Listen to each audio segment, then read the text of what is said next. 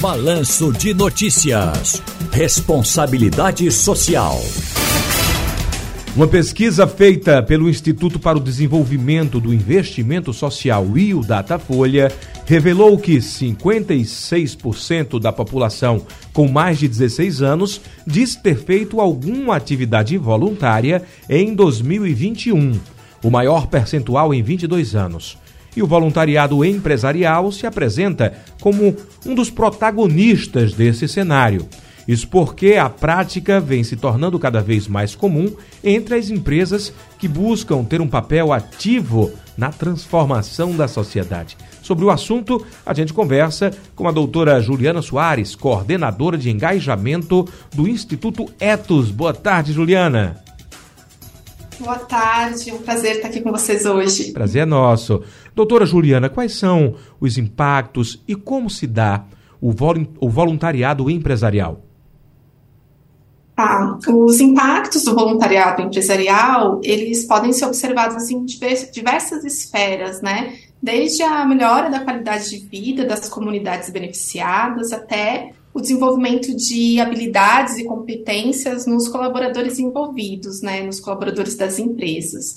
E ele também pode contribuir para uma cultura de responsabilidade socioambiental, trazer novas perspectivas para as empresas e como uma importante ferramenta de relacionamento da empresa com seus stakeholders, né? Mas para isso é importante que o programa de voluntariado esteja alinhado às estratégias de negócio e os impactos causados pelo próprio negócio também, né? Que deem ali, procurem dar resposta a esses impactos, né? Que não seja uma ação isolada, pontual. E aí é importante, né, ressaltar que como as empresas são feitas por pessoas, né, e para pessoas atender demandas, né, da sociedade, ter uma cultura onde essas pessoas que compõem as empresas estão comprometidas em contribuir com o desenvolvimento da comunidade do entorno, em contribuir com a redução, com a redução das desigualdades, e aí fazendo isso, compartilhando seus conhecimentos, colocando a mão na massa e mobilizando recursos e outras pessoas a favor de uma causa socioambiental, é um ganho para a própria empresa e para a sociedade porque gera né, esse senso de comunidade, de pertencimento e também desenvolve todos os envolvidos, né, sejam as pessoas da própria empresa como as pessoas que foram atendidas. E as redes de voluntariado, por meio delas, né, as empresas conseguem unir esforços e recursos para realizar ações de maior escala, alcançando um número maior de beneficiários e gerando um impacto mais significativo. É, pensando na sua pergunta, eu trago um exemplo aqui de, de 2020, né, quando a gente estava ali no primeiro ano da pandemia, o apoio às populações mais vulneráveis impediu que a fome atingisse os lares brasileiros de forma ainda mais intensa. E esse apoio foi oferecido com mais rapidez né, pelas empresas que já tinham programas de voluntariado e de investimento social privado robustos, né, já tinha ali algum tempo de seus programas, porque os colaboradores que faziam parte desses programas já souberam rapidamente como se mobilizar e se adaptar àquela nova realidade, né, que a gente estava em isolamento social, para promover a coleta de alimentos e materiais de higiene para as populações vulneráveis, né, o que fortaleceu muito o movimento de solidariedade naquela época, né. Então, os impactos desse programa eles podem ser vistos de diversas formas, né. Agora, como as empresas podem engajar esses colaboradores? Porque o trabalho, como o nome já diz, é voluntário. E tem muita relação com a, a, a, personalidade da pessoa. Tem gente que tem mais boa vontade, mais né, preocupação com o próximo. Já tem outras pessoas que estão cheias de problemas, de repente não querem ali se engajar num voluntariado para não se envolver em outros problemas de terceiros como deve ser feito esse engajamento por parte da empresa para que esses colaboradores consigam, de fato, ali é, perceber a importância desse voluntariado e o quanto ele pode ser importante e fundamental para a sociedade? Muito boa a sua pergunta.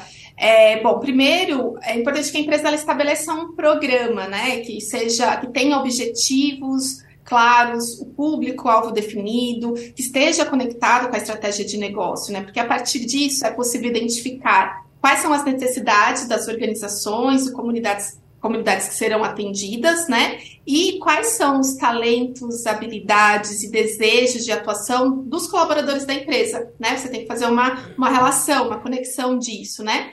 e para que então você possa estimular a participação desses colaboradores. Como você bem disse, é voluntário, né? Reforçando ali, não faz parte do trabalho laboral, da atividade laboral pelo qual ela foi contratada. Então, é importante que haja ali uma conexão, tanto com aquilo que a pessoa já sabe fazer, que ela gosta de fazer, é, com os conhecimentos que ela tem até no próprio trabalho, né? Então, ah, às vezes você tem pessoas que trabalham numa área financeira, de contabilidade, e aí que vão nas organizações ajudar a organizar a vida financeira da organização, daquela comunidade, né? Então dá para alinhar também com as competências que ela já tem, ou até competências que a pessoa quer adquirir. Por exemplo, quando você vai em comunidades que atendem crianças em situação de vulnerabilidade, a pessoa quer aprender a ser contador de história para poder estar tá ali ajudando e desenvolvendo aquelas crianças. Então, tem essa conexão, tanto com os talentos, competências e habilidades que a pessoa já tem, com aquilo e como uma oportunidade dela desenvolver novas habilidades também. E aí, para que as pessoas participem, né, tendo clareza desse programa, dos objetivos, do público-alvo, das necessidades, aí então a empresa ela deve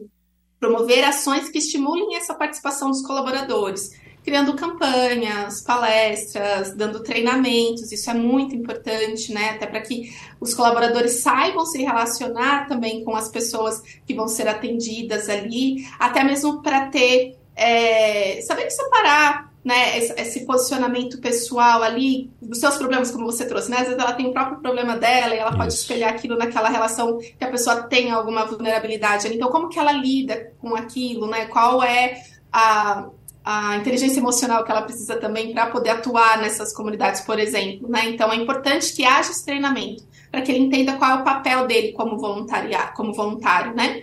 É, e também é importante ter canais de comunicação que sejam eficazes para divulgar as iniciativas de voluntariado e também engajar a equipe, né? Esse canal de comunicação ele é muito importante, muito importante. E aí, até para aqueles que têm interesse em saber como que as empresas podem desenvolver né, seus programas de voluntariado, eu convido a conhecer os indicadores ETOS, ESG, que a gente, ASG, desculpa, que a gente desenvolve aqui a nossa ferramenta de gestão, onde a gente aborda o tema de voluntariado no indicador que trata de desenvolvimento territorial e compromisso com a comunidade e ações sociais, né? Então está disponível lá no nosso site. Maravilha, e que bom que o voluntariado começa cedo, né? Segundo aqui a pesquisa, a partir dos 16 anos ali, né, já tem uma população que se interessa em ajudar. Doutora Juliana Soares, muito obrigado pela participação. Eu que agradeço. Uma Grande abraço, boa tarde. Até a próxima. Juliana Soares, que é coordenadora de engajamento do Instituto Etos, falando sobre voluntariado empresarial, como as grandes corporações podem engajar os funcionários nos trabalhos voluntários.